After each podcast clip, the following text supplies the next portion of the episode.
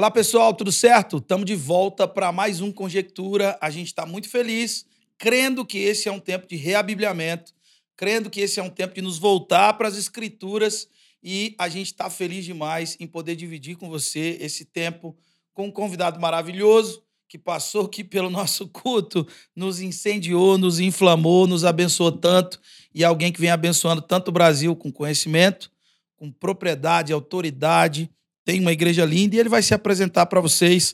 A gente está de volta nesse formato. Antes de tudo, eu quero pedir para você se inscrever no canal, para você compartilhar esse vídeo com o máximo de pessoas que você puder, para você curtir esse vídeo, para você comentar, tudo é indolor, de graça, e você ajuda muito a gente. E, sem mais delongas, tá com a gente nesse Conjectura, Pastorado de São Belo, muito Bom dia, boa tarde, boa noite, né, meu querido? Todas as saudações possíveis. Pastor Felipe Vilela, Saudações a todos do podcast e nós vamos juntos aqui tratarmos sobre o reino e a palavra do Senhor. Prazer estar aqui com vocês hoje. Glória a Deus, alegria grande. Ah, vou chamar de Adson. Adson. Adson, a gente, a gente propõe a partir daqui ah, um texto bíblico onde a gente faz a leitura dele, junto com todos aqueles que estão nos ouvindo ou nos assistindo. E a partir disso, então, a gente faz jus ao nome desse quadro e a gente começa, então, um, um processo de de conjecturar, obviamente sem fugir do, do, de todos os contextos, né? Quer sejam quais os contextos forem, culturais, imediatos, remotos e por aí vai, mas fazendo uma boa, uma boa exegese do texto e trazendo pormenores do texto que façam, façam com, que, com que isso produza nutrição e alimento para a fé de todo mundo.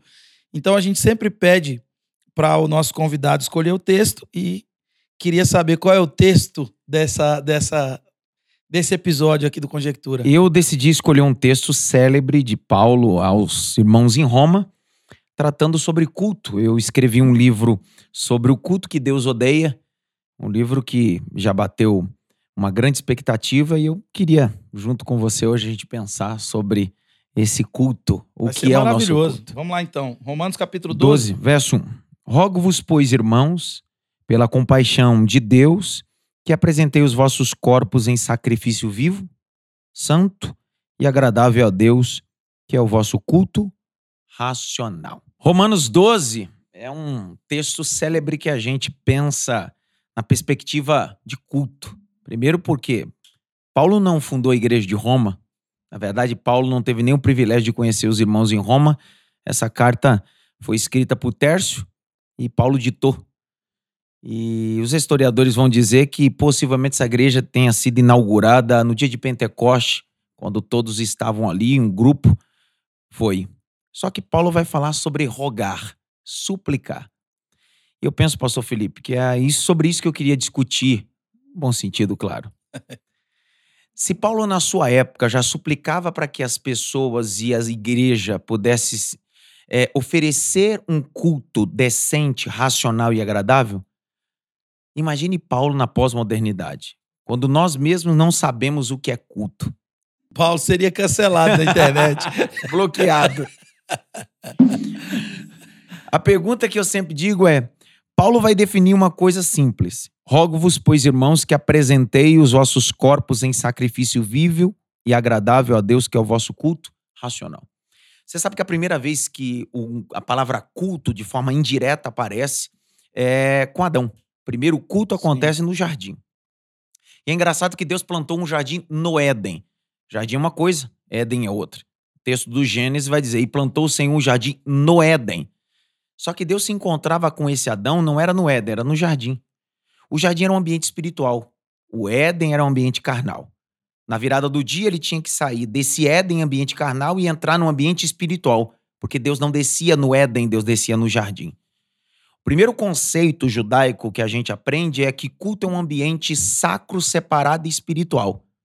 Não é Deus que sai do jardim atrás do homem, é o homem que sai do Éden para ir atrás de Deus no jardim. Você sabe que o texto hebraico original, a palavra ruá, às vezes as pessoas utilizam a expressão, a vocalização errada, ruash. Não existe ruash, é ruá.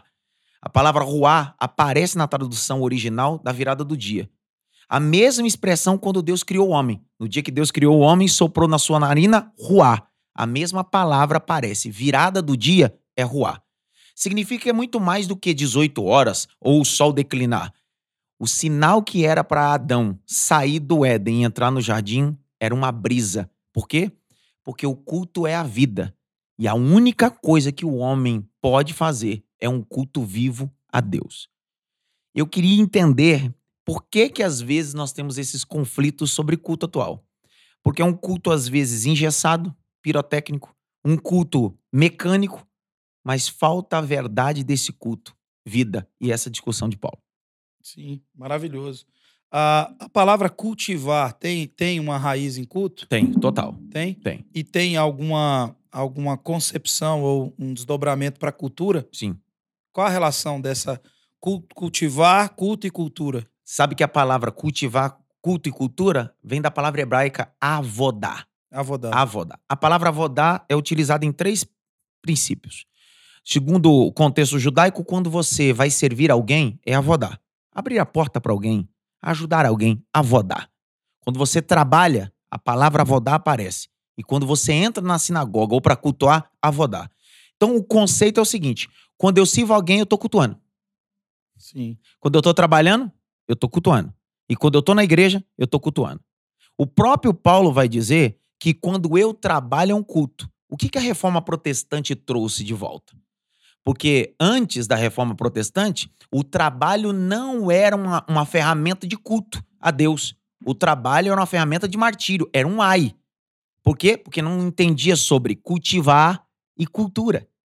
A reforma protestante gritou o seguinte: se vocês trabalham, vocês estão honrando a Deus, vocês estão cultivando e semeando cultura da honra a Deus. Abraham Lincoln dizia que trabalhava tanto porque ele entendia que quanto mais trabalhasse, ele honrava a Deus.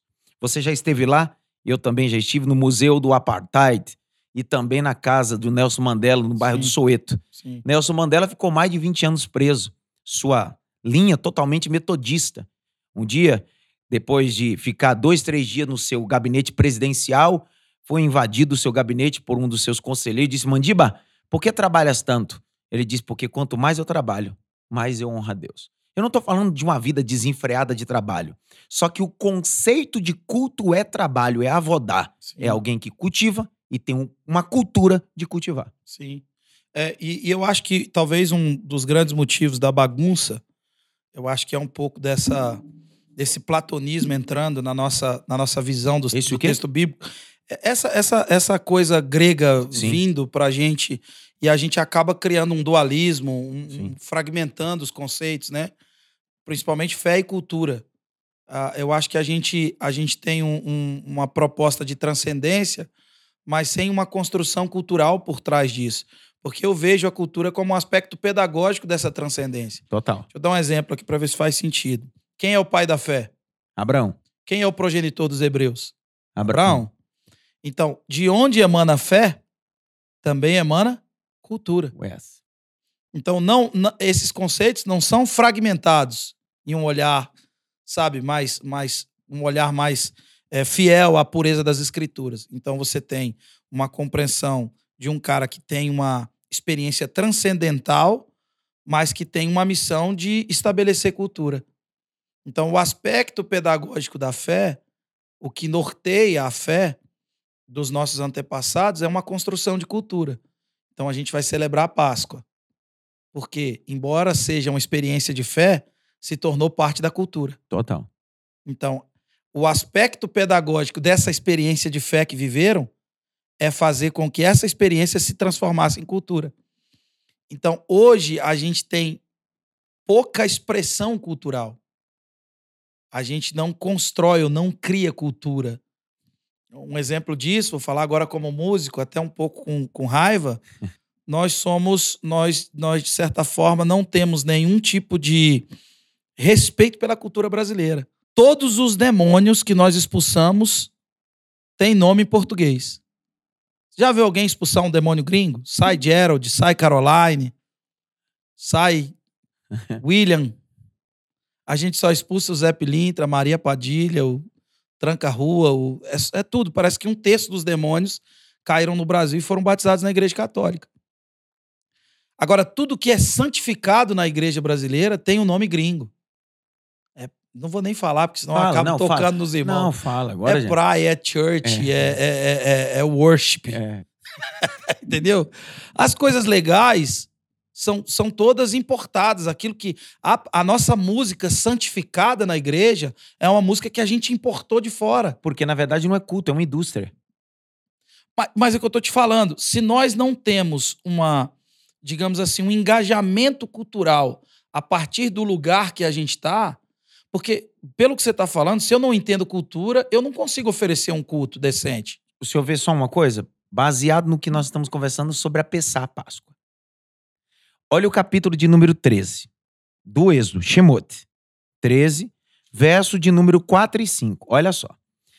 Hoje, no mês de Abibe, vós saireis. Acontecerá que quando o Senhor houver metido na terra dos canadeus e dos heveus, dos amorreus, dos jebuseus, os teus pais te dariam.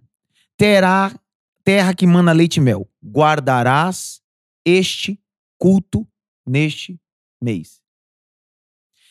Deus está dizendo ao povo, depois de 430 anos, que eles vão comemorar a Páscoa, e a Páscoa não é uma festa só.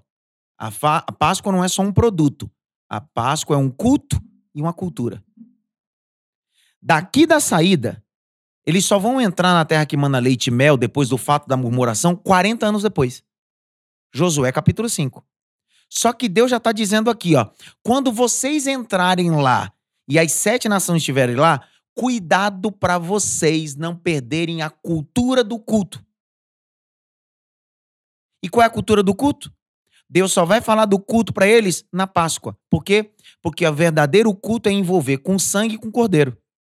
E o problema hoje é que a gente está se envolvendo com o mercado, a gente está se envolvendo com os gringos, a gente se envolve com nós mesmos, só nos envolvemos com o cordeiro.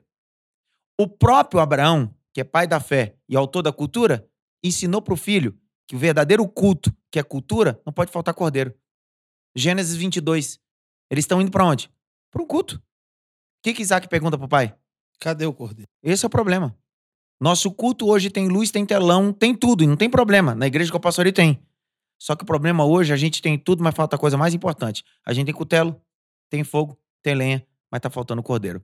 Por isso que a nossa geração é uma geração que não se envolve com o cordeiro. Na Páscoa, tinha que comer a cabeça do cordeiro. Pensa como cordeiro. Como o pé do cordeiro, caminho como cordeiro. Como a frissura do cordeiro, conteúdo de cordeiro. Por que, que o texto está dizendo? Guarde esse culto. Cuidado. O culto é muito mais do que uma experiência de um anjo destruidor que vai descer. O culto é uma cultura dentro de casa, comendo a cabeça, os pés e a frissura. Só que o cordeiro ali só aparece quando há uma disposição integral de obediência. Total. Então, enquanto não há uma disposição, tem muita gente dizendo: fala comigo, fala comigo, fala comigo, Deus. E às vezes o silêncio de Deus está protegendo ela, né? Porque Deus não quer tirar você de uma condição de ignorante para te colocar numa condição de rebelde. Uau. Você vai ouvir Deus e não vai obedecer o que Deus vai falar. E o interessante dessa situação de Abraão é que não é só ouvir, é continuar ouvindo, né? Porque se Abraão não continuasse ouvindo a Deus, ele tinha matado Isaac. Total. Total. Agora, sobre é, proatividade, a, a palavra que você utilizou. Sabe que a palavra culto no latim é latreia. Sabe o que significa a palavra latreia? Não. Trabalho. Trabalho. Tripalo é trabalho? Também. Olha o que Paulo vai dizer. Tanto baseado em Êxodo 12, quanto em Romanos 12. O culto da Páscoa, o indivíduo sentava e Deus falava com ele, ou ele tinha que pegar o cordeiro, ele tinha que sacrificar, ele tinha que fazer o pão, ervas amargosas, passar o sangue na vega da porta. Tudo isso quem fazia? Era o pai de família. Lá em Romanos 12, Paulo vai dizer assim: Rogo-vos, pois, irmãos, que apresentei os vossos corpos em sacrifício vivo Santo. e agradável. O senhor sabia que o indivíduo que trazia um animal para sacrificar no templo, ele não podia, poderia trazer morto? Ele tinha que vir com um animal vivo. Se da casa dele para o templo era quatro dias, um mês, ele tinha que vir no meio do caminho com o animal vivo. Porque o animal não morria em casa nem no caminho. O animal morria no altar. Qual a ideia de culto? Se eu não me envolvo com ele, eu não trabalho. O grande problema hoje é que as- a galera não faz culto. Não presta culto. Eles recebem culto. Nós queremos cantar uma música que faz eles arrepiar. Nós queremos entregar uma sensação. E culto não é uma sensação para o povo. Não é entretenimento. Então nós estamos deturpando o pilar mais importante. Culto não é consumismo. Doutor Ricardo Bitu, meu professor de sociologia da religião, ele dizia uma coisa célebre. Hoje em dia nós não temos adoradores, temos consumidores. Por quê? Porque nós consumimos culto. É, e você acha que é por isso que Jesus no templo, que era um lugar que ele ia muito pouco, fazer um gancho aí, que eu sei que você tem mel aí desse, desse negócio. Pelo seu olhar, eu percebi que brilhou. Ele expulsou tanto os que vendiam quanto aqueles que compravam. Até falei sobre isso esses dias, que o sacrifício era fruto de um gesto vivo de gratidão. Ou seja, o animal era mantido em casa, era cevado em casa, era, era, era, era sustentado em casa e levado vivo para o templo. Mas agora tinha gente vendendo na porta, ou seja, tinha culto a vácuo, tinha culto embalado, tinha oferta embalada, não tinha mais gesto vivo de gratidão. Tinha quem vendia. Eu pego pronto. E tinha quem comprava. Ou seja, tinha quem. É, são as falsas razões que movem o culto, né? Trazendo para os dias atuais, eu não preciso orar. Eu tenho um profeta que ora por mim. Eu não preciso ler a Bíblia. Eu tenho alguém que lê a Bíblia por mim. Eu não preciso jejuar. Tem alguém que jejua por mim. E aí vai se aumentando cada dia, se multiplicando o que nós chamamos de misticismo e sincretismo. Por quê? Porque a gente deixa de ser sacerdote e vira feiticeiro, como diz Pierre Bourdieu, sociólogo francês. Ou eu sou feiticeiro ou sou sacerdote. Exemplo disso? Na época de Jesus, Anás e Caifás, Yosef Bar Caifás, são os dois sumos sacerdotes. Flávio José vai dizer que eles começaram a profanar o que é culto. Claro que José, é, é, Flávio José não vai escrever sobre Jesus, está falando sobre esses sacerdotes. Esses, Anás, um populista, isso. Caifás, o genro dele. Isso. E tinha emancipado cinco filhos ao serviço sacerdotal. Total. E qual é o grande, grande problema de tudo isso aqui? Estavam na folha de pagamento do imperador isso. Tibério César. Roma estava pagando. E qual era o grande problema? O indivíduo saía de Belém com oferta. Quando ele chegava no templo que Herodes havia reedificado, restabelecido, quando entrava pela porta sul, ele apresentava a oferta. Quem validava esse culto era o sacerdote. Porque o culto era oferta. De novo, quem validava o culto era o sacerdote e o culto era oferta. Então, era o, o, o, profe, o sacerdote que olhava e examinava e dizia assim: tá perfeito. Só que estava tão corrompido o sacerdócio que o sacerdote olhava e dizia bem assim: não, tá com defeito. E o homem não poderia contestar o sacerdote, porque contestar o sacerdote era contestar Deus. Só que esse animal custava 10 denários. Olha o que o sacerdote dizia. Você dá a volta aqui no templo, tem uma porta lá, já que você veio de muito longe, vai lá e vende esse animal. Custa 10, mas eles estão pagando 2. Então o indivíduo, para não perder o seu caminho, o seu culto, ele ia lá e vendia um animal que custava 10 por 2. Quando ele acabava de vender, essa porta onde tinha um levita dizia assim: dá a volta e compra um animal e você já entrega o seu culto, porque você precisa entregar seu culto. Quando ele chegava lá, ele ia comprar um animal. Ele tinha dois, só que ele veio com dinheiro. Quando chegava lá, disse assim: quanto que é o animal? Dez. Ele ia lá e completava. Só tinha dois, completava. Sabe qual era o animal que ele comprava novamente? O dele. O dele. É disso que Jesus está denunciando.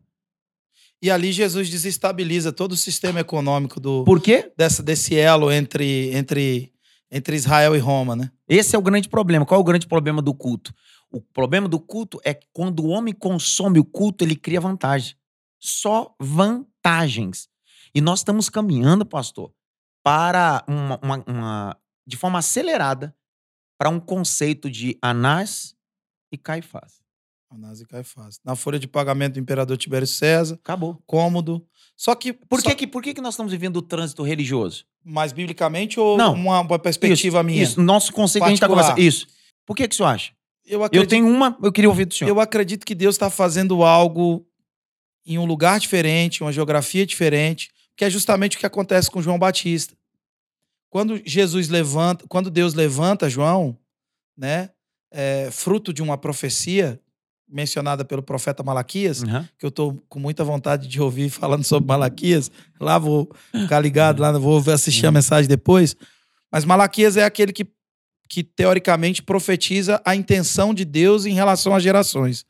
Eu acho que é isso que o Espírito Santo faz quando vem. Ele valida todas as gerações. Os velhos têm sonhos, os jovens têm visões, os vossos filhos e as vossas filhas profetizarão, ou seja, ninguém é inválido. O Espírito Santo cria uma hegemonia geracional. Mas João Batista era o sumo sacerdote de Deus. E você falou isso no culto hoje. Só que ele não podia usar uma roupa comum como a nossa. Então ele usava pelo de camelo. Não podia comer uma comida comum como a nossa, e nem os pães, e nem a carne do sacrifício. Então comeu gafanhoto e mel. Sobretudo, o sumo sacerdote não é quem aponta o cordeiro para ser imolado? Ele fez isso. E quando ele e Jesus era primo dele. Eles se viam. Você acredita que eles Sim. se viam antes? Sim, acredito. O Rio Jordão era aquele rio que você passa aí. É o Tietê que você passa todo dia por ele. Então só acredito que naquele dia João teve uma revelação. Teve uma revelação e eu acredito que Deus inicia um movimento, sabe? Em um lugar completamente distinto. Porque as pessoas iam a Jerusalém. Mas agora as indo- pessoas não estavam indo mais para Jerusalém. Tá indo pro deserto. Tá indo pro deserto, ver um caniço agitado pelo vento. E outra, é tão culto é, que a experiência com poder não piora João. O que aconteceu com Corazim e Betsaida. Jesus falou, ai de vocês, ou seja, a experiência com poder piorou vocês. Vocês viram milagres Não e mudou se nada. tornaram pior do que Sodoma e Gomorra. Que eu acho que esse é um dos grandes problemas do culto. Mas João nunca curou ninguém. Pô.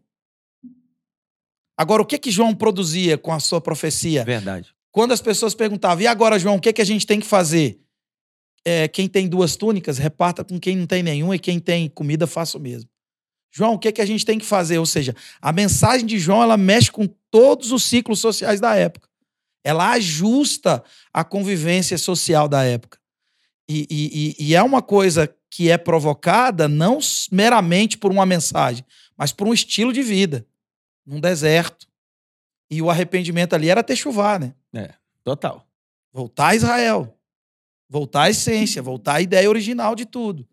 Então, eu acredito que o que Deus está ajustando é muito mais, tem mais a ver com milagre comunitário do que com o avivamento que a gente pede. Não sei se responde, Sim. mas é uma resposta que eu- é uma pergunta que eu não estava preparado É, para ela, então ela me arremessou para muito tava, lugar. Porque assim, eu entendi, eu concordo também sobre o trânsito religioso, que há uma parte de pessoas que estão transicionando e encontrando dentro desse trânsito um ambiente que está vivendo profeticamente uma transformação que era como de João Batista. Só que tem outra face também. Nós estamos vivendo uma época de mais trânsito religioso. A pergunta é: por que tanto trânsito religioso? Porque nós estamos vendendo uma sensação, uma experiência. E não é uma experiência de mudança, metanoia. Nós estamos vivendo, é, oferecendo um- uma metamorfo.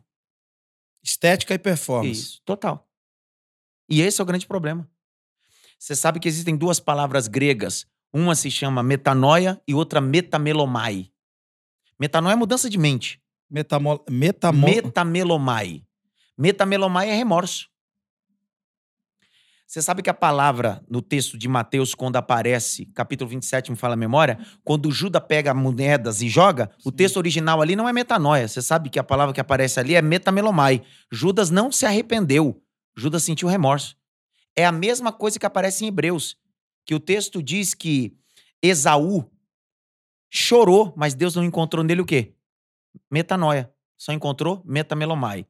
Quando eu ofereço uma experiência de sensação humana, eu gero essas pessoas emoção e choro, mas não gera mudança. Resumindo, nada que nasce da carne termina em Deus. Acabou. Porque o exemplo que o senhor deu sobre João Batista é o seguinte: ele não está vendendo uma experiência humana. Ele diz raça de víbora. Convertei-vos. Seria hoje raça de víbora? É um advérbio de intensidade, né?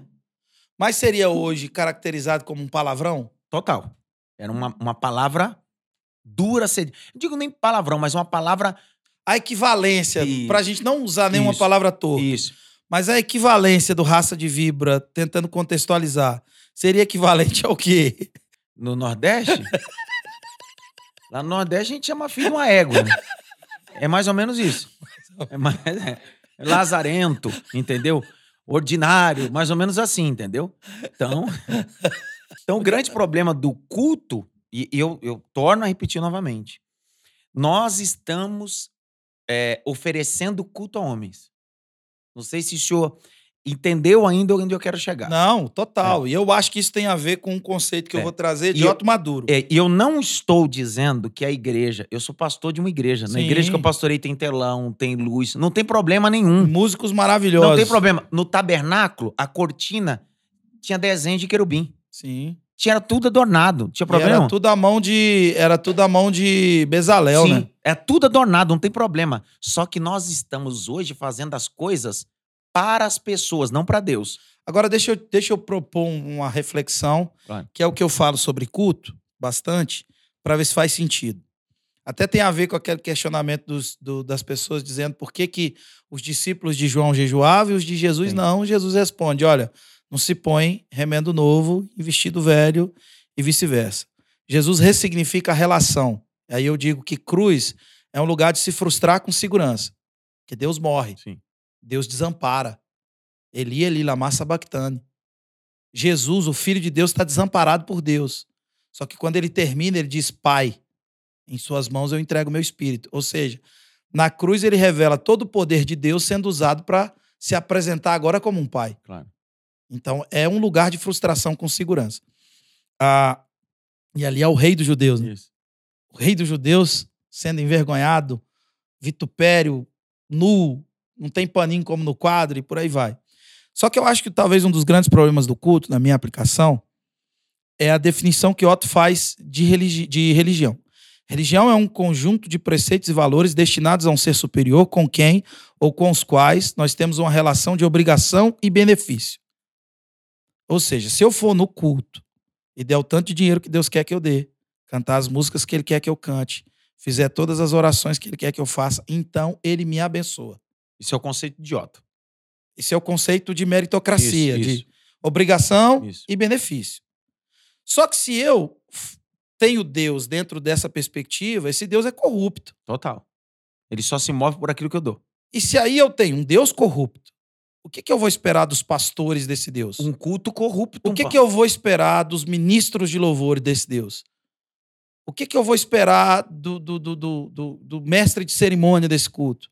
Então, consequentemente, esse culto está completamente, totalmente corrompido. Então, a equivalência dessa mente meritocrática fa- ao fazer o culto é a mesma do cara que corta o pescoço da galinha na encruzilhada Total. É a mesma do cara que vai de a pé para Santa Bárbara.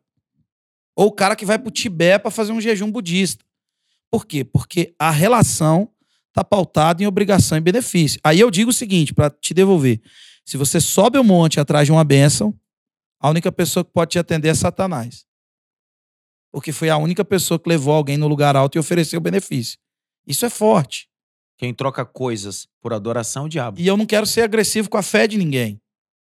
Mas se a gente avaliar biblicamente, você não vê ninguém subindo no monte para pedir alguma coisa para Deus. Todo mundo que sobe no monte sobe para oferecer. Jesus levou, Jesus é filho de Deus, foi levado ao monte para morrer. Então, monte é lugar de sacrifício. Ou seja, por isso o rogar de Paulo. Rogo-vos, portanto, irmãos, que compreendam o culto, que é um lugar onde eu ofereço e não espero absolutamente nada. Eu não provo benefício, eu provo vontade. É o que você falou do Pai Nosso. É a aceitação à vontade de Deus. Eu, eu fico pensando que o culto verdadeiro, se eu pudesse é, fazer uma síntese sobre um dos cultos, na minha opinião, que foi o culto mais verdadeiro, se eu pudesse colocar, seria o culto da fornalha. Aí alguém diz, cara, como é que o culto da fornalha é o culto mais verdadeiro? Não tem louvor, não tem ninguém pregando, mas aquilo é culto. Porque o paganismo está dizendo bem assim, ó, tem uma trombeta, tem instrumentos tocando e uma estátua, tem que se prostrar. Misael, Ananias, Azarias diz, não me prostro. O rei abre uma jurisprudência, vou te dar uma nova oportunidade. Vou aquecer sete vezes mais se vocês não se prostrar. Eles não se prostram. Olha a fala dos três. Ouve bem, ó rei. O nosso Deus é poderoso de nos livrar da fornalha. Mas se ele não nos quiser livrar, nós continuaremos a adorar a ele. Culto. Culto não é o lugar de eu receber, é o lugar de eu honrar. Os caras são jogados na fornalha e eles não sabiam o que ia acontecer. Eles estão dizendo, pode me matar. Só que a Bíblia diz que, de repente, Quem está no culto deles? Hum, quarto homem. E o texto diz que é o filho do homem. Aonde tiver dois ou três reunidos em meu nome, eu estarei onde? Porque o rei diz-me assim: quem é esse no meio? Culto. Sabe o que eu acho legal do autor de Hebreus? É. Que pela fé eles apagaram a força do fogo. Eles não apagaram o fogo, É. mas apagaram a força do fogo. E o texto de Daniel, que é pior ainda, diz que o fogo só queimou as cordas, mas não queimou a roupa. Porque quando eu entrego um culto verdadeiro, o fogo só queima o que me impede, não o que me protege. Fogo purifica, né? É. É, é no fogo que se purifica. Mas voltando a essa questão, por exemplo, de obrigação e benefício. Eu quero que você que você me diga algo nesse sentido. É claro que existe um pedir, pedir, dar-se-vos-á. Não estamos anulando isso. É, é claro que existe um bater, bater e A abrir-se-vos-á. fé, a busca. É, é claro que existe é, objetivos que são que são conquistados em Deus a partir da oração, a partir da devoção e por aí vai. Agora, fundamentar. Você falou hoje uma coisa muito legal, né? Que para que para para Judas Jesus era um escravo, era refém. Porque você já, já percebeu que, que a gente torna Deus um pouco refém da nossa fé? Vem que Deus vai fazer. Vem que Deus vai operar. Propaganda enganosa. Por quê? Porque eu estou promovendo o consumo. E esse é o problema. Porque eu estou promovendo o consumo. Quer ver uma coisa, pastor? Abre Mateus capítulo 8 aí.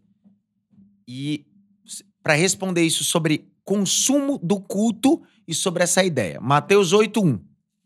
Lê aí, alto, por favor. E descendo ele do monte, seguiu grande multidão, e eis que veio um leproso e o adorou, dizendo: Senhor, se quiseres, podes tornar-me limpo. Isso é culto. Se quiseres. Ele não está anulando, o culto não anula o pedido de uma necessidade. Eu tenho uma enfermidade, estou desempregado, eu tenho uma necessidade pessoal. O texto está dizendo que esse homem tem lepra. Ele está pedindo, não exigindo. Olha o texto. Se o Senhor quiseres, pode me tornar limpo. O culto atual hoje não ensina se o Senhor quiser. O culto atual hoje ensina determine, profetize, declare. Isso não é culto, é consumismo. Olha o texto, continua. E Jesus, estendendo a mão, tocou, dizendo: Quero. Para. Por que, que Jesus disse que quero? Porque o culto verdadeiro, quem decide o que vai fazer, não é o homem. É Deus, ele é o divino. E o Senhor toca e diz: Eu quero.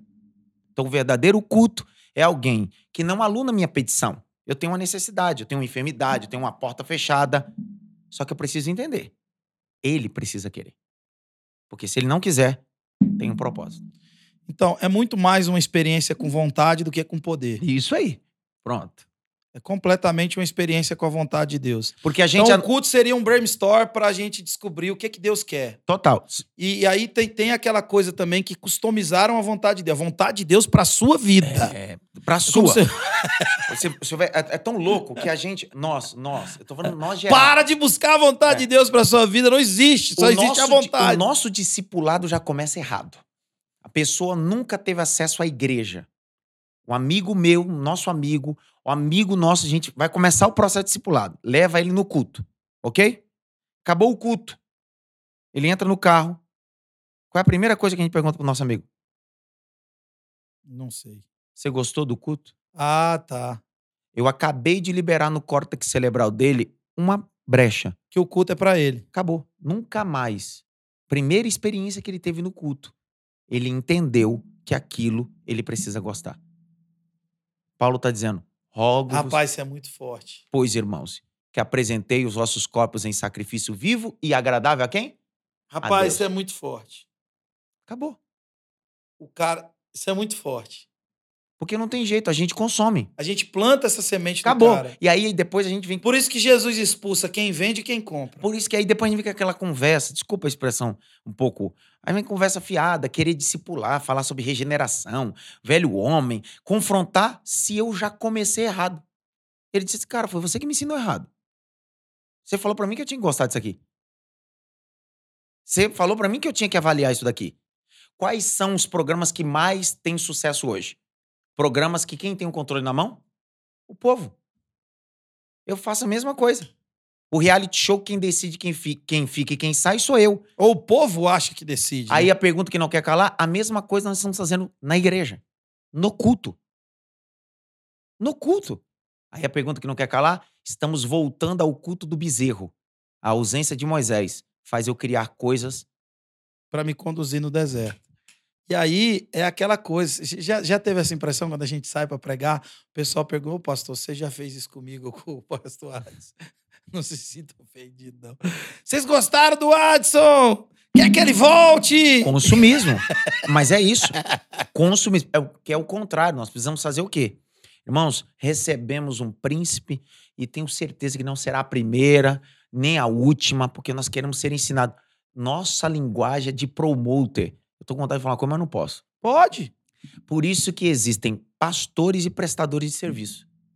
De 10, 9 são prestadores de serviço, uns são pastores. Profissionalismo sacerdotal dispensável. Acabou. Eu preciso criar bezerros de ouro. Eu preciso derreter esses pendentes, senão esse povo volta. E outra. Pendentes tomada à força. Total. E o problema não Porque é o o que pendente. é tomada à força vira bezerro de ouro. O- a oferta voluntária vira tabernáculo. Agora, viu o texto? O texto diz que havia um molde no meio deles. O problema não é a matéria, é o molde. Porque se tiver matéria e não tiver molde, não faz bezerro. O texto diz que o molde estava dentro. Tem um molde dentro da sua igreja local, tem um molde dentro da minha igreja local. Se a gente não tomar cuidado, a gente cria bezerro do entretenimento sem perceber, na inocência. E aquele bezerro era um deus egípcio. né? É. Ápice. E aí o problema tá aí. O texto diz que Arão fez inocentemente. Não é, não é, não é uma coisa é, pensada, maquinada, porque eu, eu, eu, eu sento com pastores. Na verdade, ele quer apresentar Cristo. Só que a mentalidade consumista faz ele criar produtos para o povo consumir. Uma campanha nova, um evento novo. Preciso consumir, consumir, consumir, consumir, consumir. Por isso que 21 anos depois no ministério, no mês que eu tô comemorando 21 anos, eu decidi recusar muitos convites. Porque eu não vou sair da minha casa, não vou sair do meu ministério para ir numa igreja onde as pessoas estão lá só por causa de um evento. Nem Bíblia as pessoas levam para o culto. As pessoas não abrem a Bíblia no culto.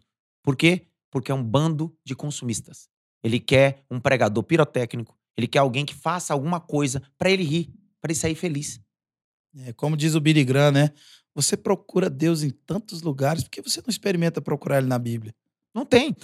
O senhor pode ver. é, olha, é decepcionante. Quando eu entro num culto, tô cultuando e subo para pregar e diz, irmão, abra comigo a Bíblia. As pessoas não abrem. E eu sou um pregador de exposição bíblico.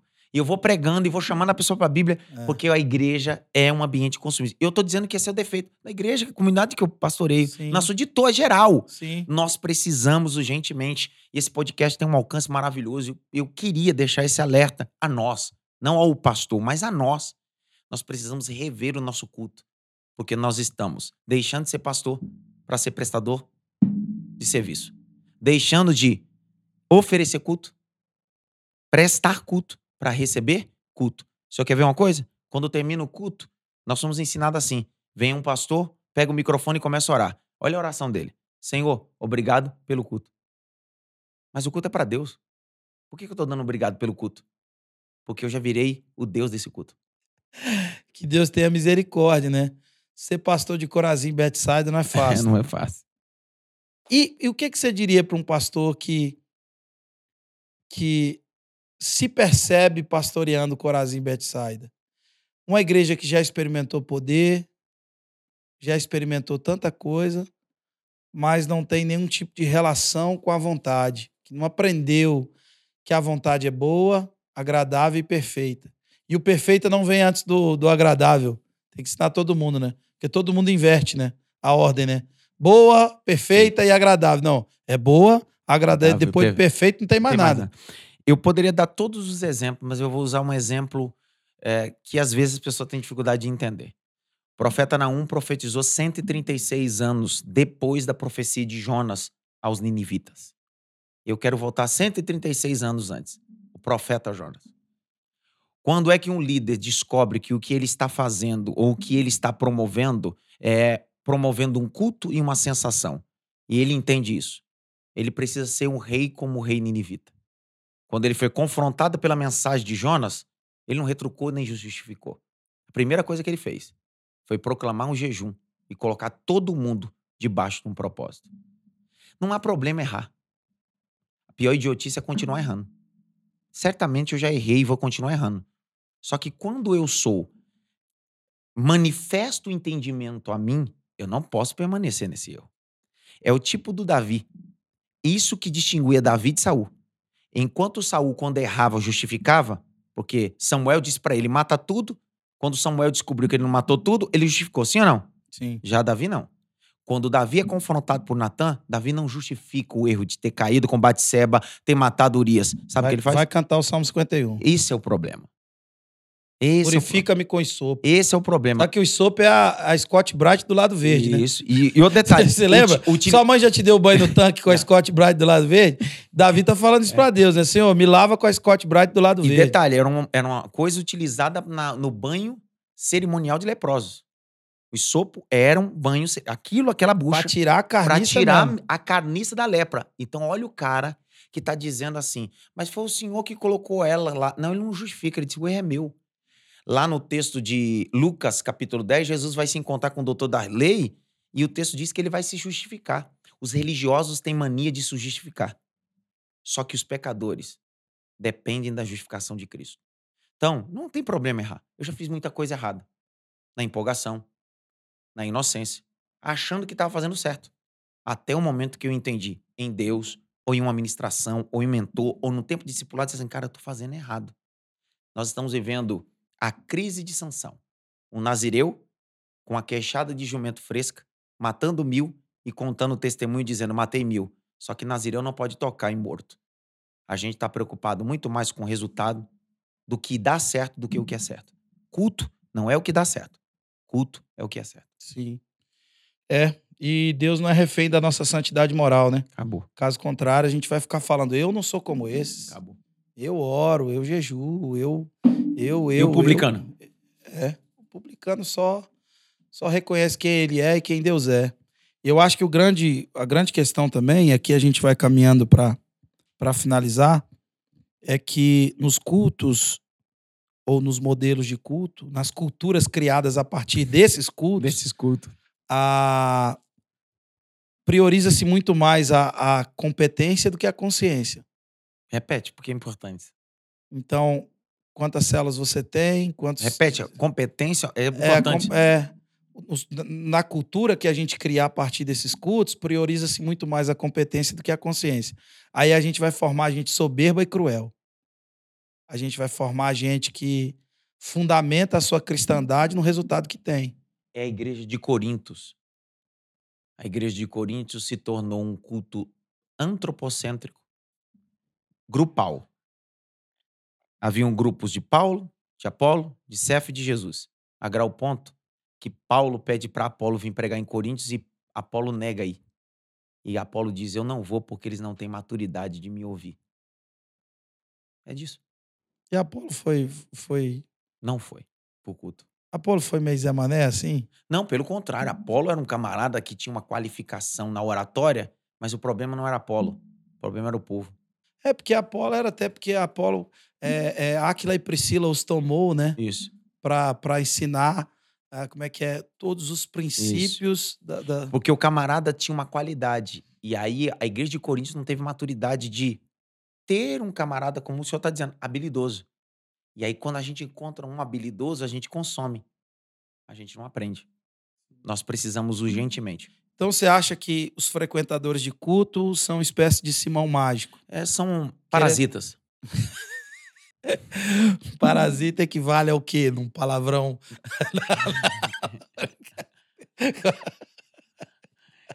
Você sabe, pastor Felipe, que eu estava lendo outro dia sobre a sanguessuga. Sabe a sanguessuga? A sanguessuga só, ela só sai da vítima por duas coisas.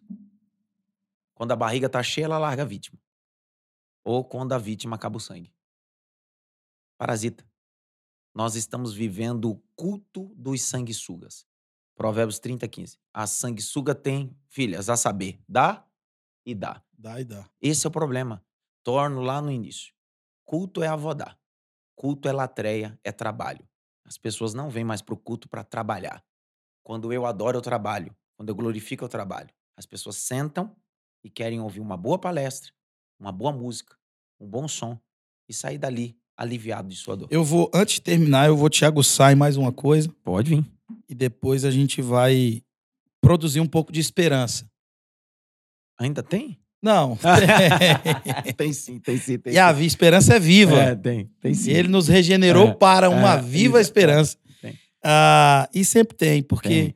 as cartas de as cartas às igrejas terminam todas da mesma Sim, maneira. Quem tem Embora os ouvido. problemas sejam distintos, mas termina. Quem tem ouvidos, ouça o que o Espírito diz à igreja. Ou seja, o Espírito Santo nunca vai desistir da Claro. igreja. Não importa como essa igreja esteja, o Espírito Santo sempre vai estar ali insistindo e falando com ela. Mas é sobre relacionar essa questão de trabalho sobre a restauração do tabernáculo de Davi. Aham, Porque o tabernáculo de Davi era uma barraca. Total. Tabernáculo de Moisés é que era o brabo Sim. mesmo, feito. O que todo mundo bota no quadro é o de Moisés, que ali os detalhes e tudo mais. Mas Deus não disse que restauraria aquele tabernáculo. Deus disse que restauraria aquelas quatro madeiras e um lençol que Davi faz. Muito por conta dessa consciência de serviço. O movimento eclésia, o movimento missional compreendido, já já havia um movimento de eclésia em Cesareia de Filipe, né?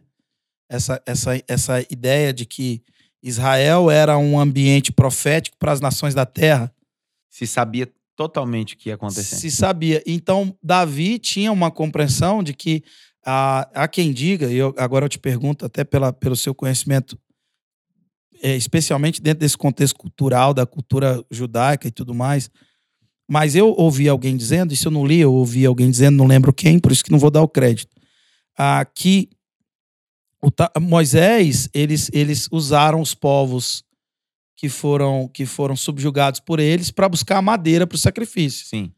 Mas Davi pagou os levitas e os levitas tinham que obrigatoriamente preparar o sacrifício. Trabalhar. E que esse ato é o que justifica a restauração do tabernáculo de Davi. Isso faz sentido com o culto que a gente está falando agora? Total. Porque a ideia da, da, da restauração do tabernáculo de Davi, Davi é, ele estabelece 24 turnos para os sacerdotes.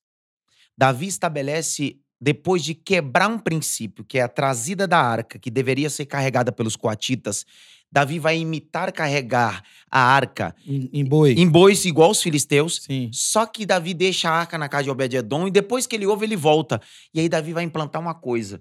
Enquanto da, em- antes disso se levava pelos ombros dos coatitas, Davi agora vai dizer bem assim: a cada dois passos a gente para e faz o quê? Um sacrifício. Cada sete, né? É. Seis passos. Seis passos, no sétimo, sacrifício. Seis, sacrifício. 14 novilhos e 14 cordeiros. A pergunta é: esses sacrifícios são ofertas pacíficas de gratidão. O problema está aqui. Por que, que Deus restaurará o tabernáculo de Davi? Porque Davi é o camarada que organiza o culto e estabelece o que nós chamamos de proatividade para o sagrado. Ele entrega mais do que a lei dizia. Entrega mais do que a lei dizia. O que, que nós estamos fazendo hoje? Eu queria muito que a gente começasse a olhar para dentro da nossa igreja, os nossos jovens, nossos adolescentes, os nossos pastores, nosso povo. A gente não cultua. Se a gente for pensar friamente, a gente não cultua. Por que Paulo está dizendo? Rogo-vos, pelo nome do nosso Senhor e Salvador Jesus Cristo, que ofereceis os vossos corpos em sacrifício vivo e agradável a Deus, que é o vosso culto Racional. racional. A mente precisa participar disso, né? Não é uma experiência de uma, de uma mística infundada, né? Não é um Total. transe, né? Total. É, não é um condicionamento religioso. É uma transformação progressiva, né? Só que o corpo é vivo. Oito horas do meu dia eu entrego para o meu trabalho e duas horas de culto. Eu mal fico em pé no culto e celebro e levanto a mão. A pergunta é: quem é meu Deus? Mamon que me paga? Se eu tivesse recebendo, eu estaria com a mão levantada. Se eu tivesse recebendo alguma coisa, estaria com a Bíblia aberta. Por isso o profissionalismo sacerdotal dispensável. Por isso que nós não Muita somos. parte dos pastores são prestadores de de serviço. serviço. Acabou. Nunca houve, e nada contra digno obreiro do seu salário. Sim. Mas nós nunca vivemos um trânsito profissional dentro do ministério.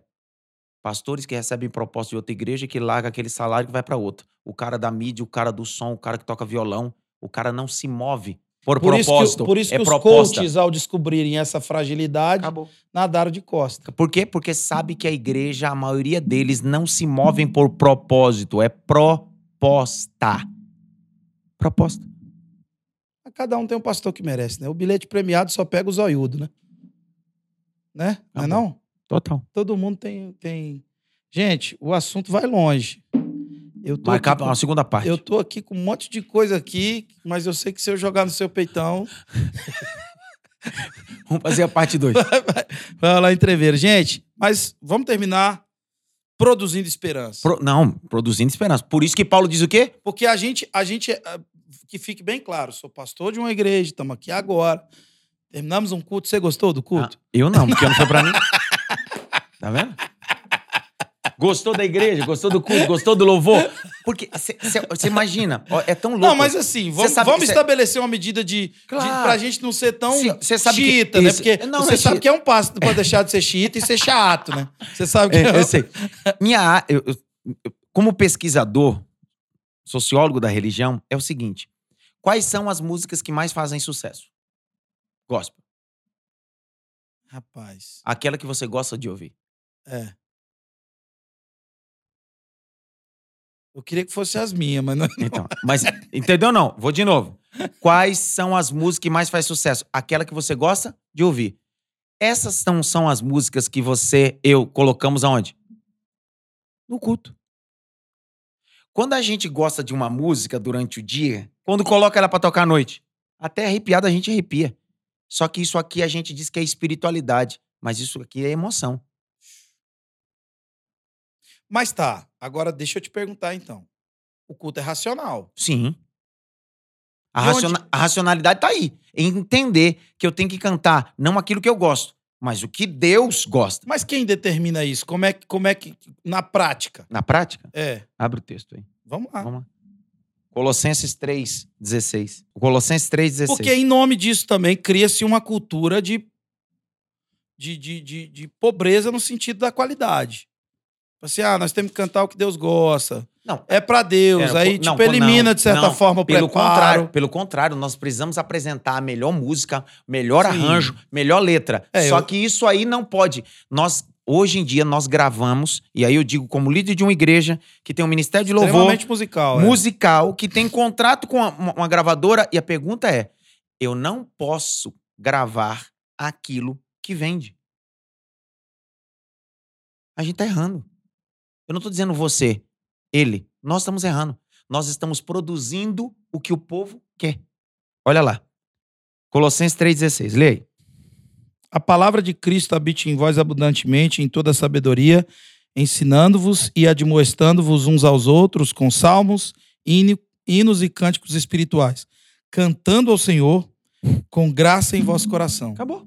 Sim, outro. mas, por exemplo, se essa música aqui cantada ao Senhor encher o coração de todo mundo de graça e, em contrapartida, ela for uma música. Porque, por exemplo, se Davi vivesse hoje entre a gente, ele seria top one em todos os streamers de Sim, música. Sim.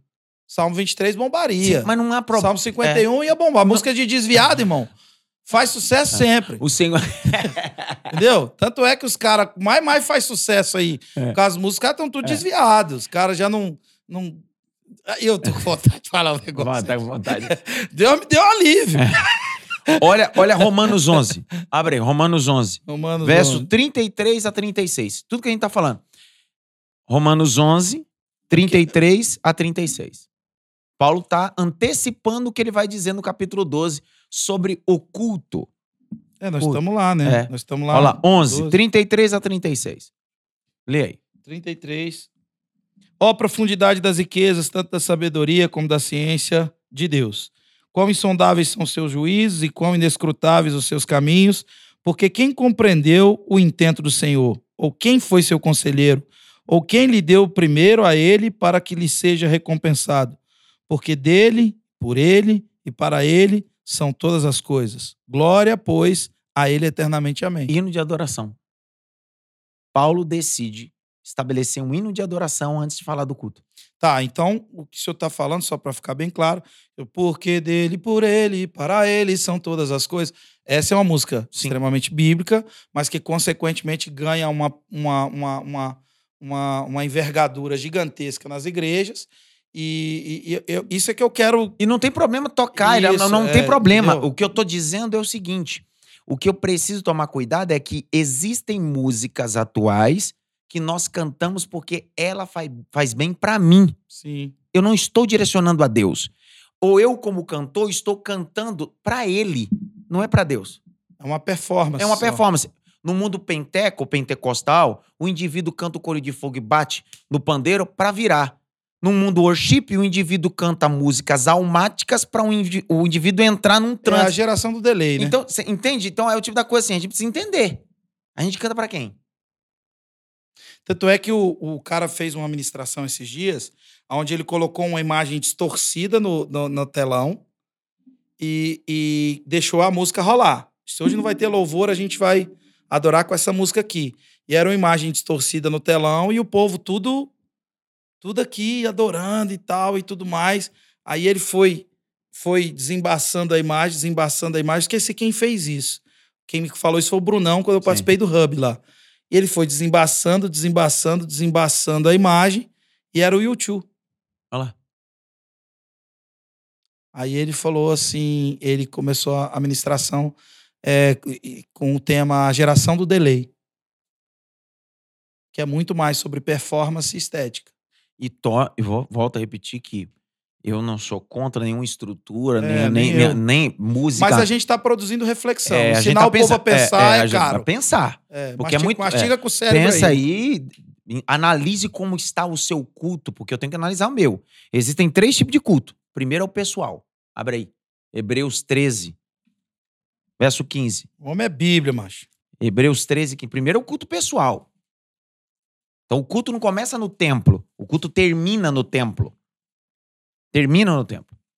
Hebreus 13, 15. Portanto, ofereçamos sempre por ele a Deus sacrifício de louvor, isto é, o fruto dos lábios que confessam o seu nome. O escritor aos Hebreus está falando de um culto pessoal. Tá claro isso ou não? Sim. Isso não é culto coletivo. Culto pessoal. Segundo culto, pastor Felipe, é o culto doméstico. Então, eu começo o culto pessoal. Depois que eu entendo o que é culto, celebrar a Deus, entender o que é culto, que é latreia ou avodar, eu vou pro meu culto doméstico. Abre aí, Atos. Aí terminar. 5:42. Então, o primeiro culto é pessoal. Depois o culto passa a ser doméstico. 5:42. E todos os dias, no templo e nas casas, não cessavam de ensinar e de anunciar a Jesus Cristo. Tá claro isso? Então existem três cultos. Primeiro culto, culto pessoal. Segundo culto, culto doméstico. Terceiro culto, culto público do templo. Davi não disse: "Eu me alegrei quando cheguei na casa do Senhor". Me alegrei quando me disseram: "Vamos à casa do Senhor". Então, se ele não tá lá, ele começou a se alegrar onde? Pessoal, doméstico e na igreja. O tabernáculo é átrio santo santíssimo. Sim ou não?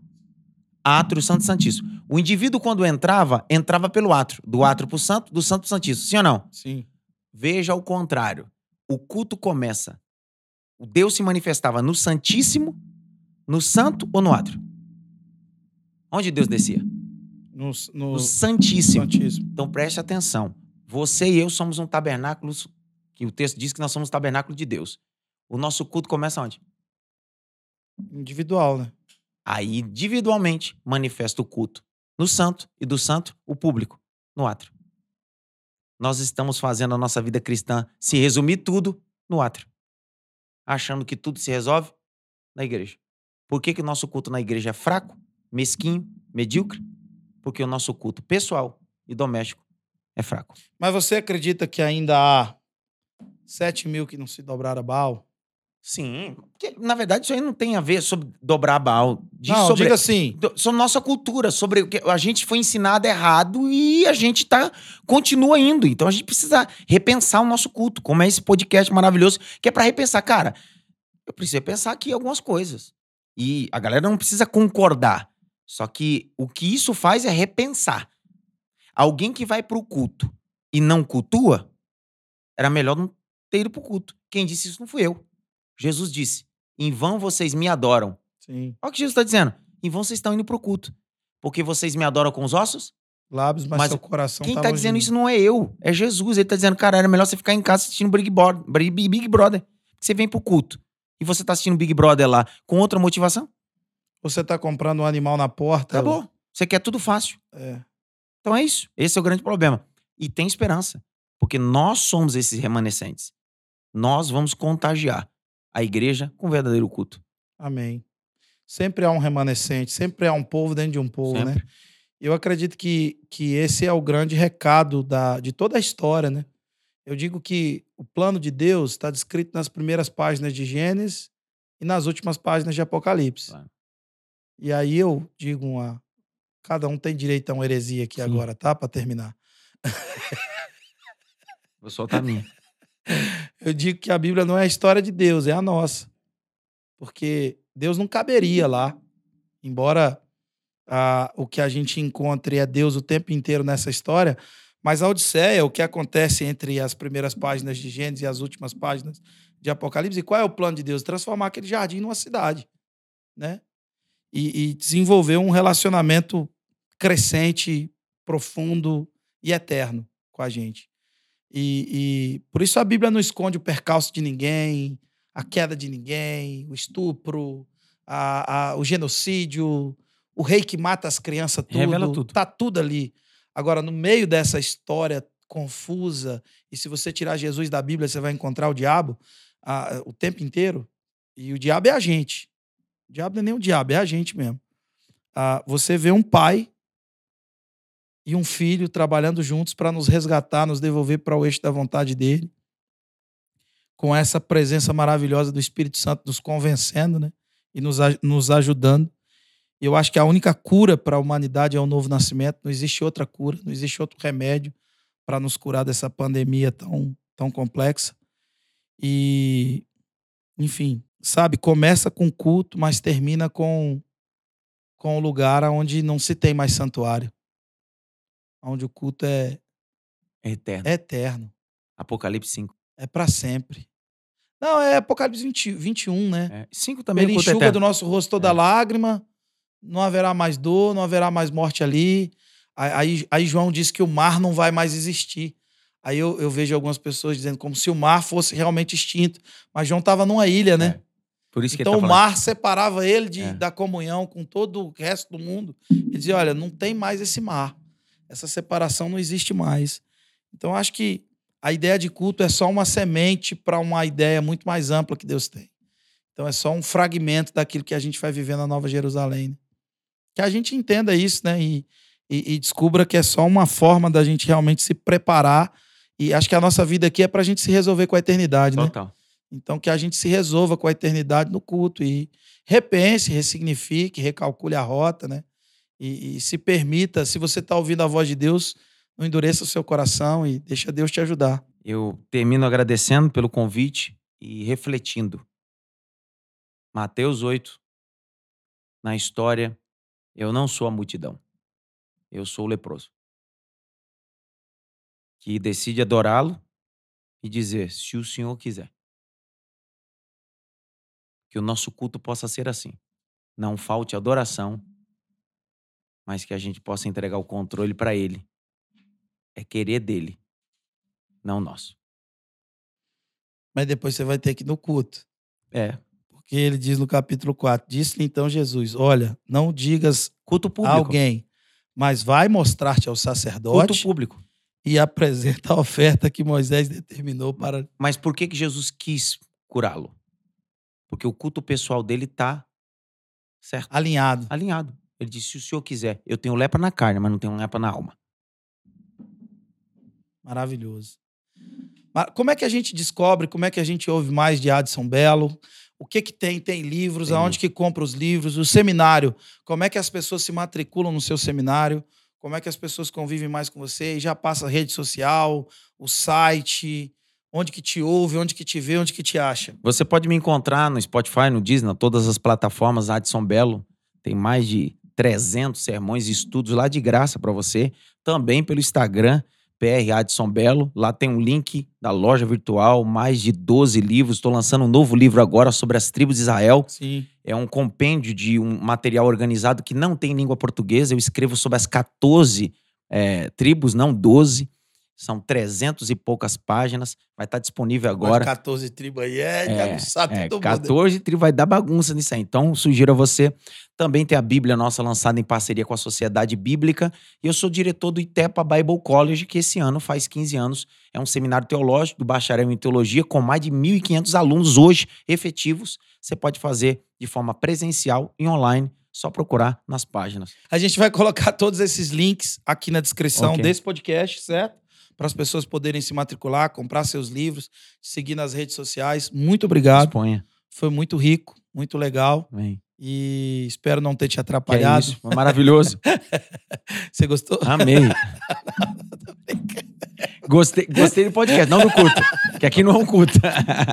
Gente, Deus abençoe. Mais uma vez eu reforço o pedido para você curtir, compartilhar, dividir essa mensagem com todo mundo e que a gente siga cultuando a Deus e vivendo para a glória de Deus, comendo e bebendo para a glória de Deus. Foi maravilhoso estar aqui. Tudo de bom para você. Tamo junto.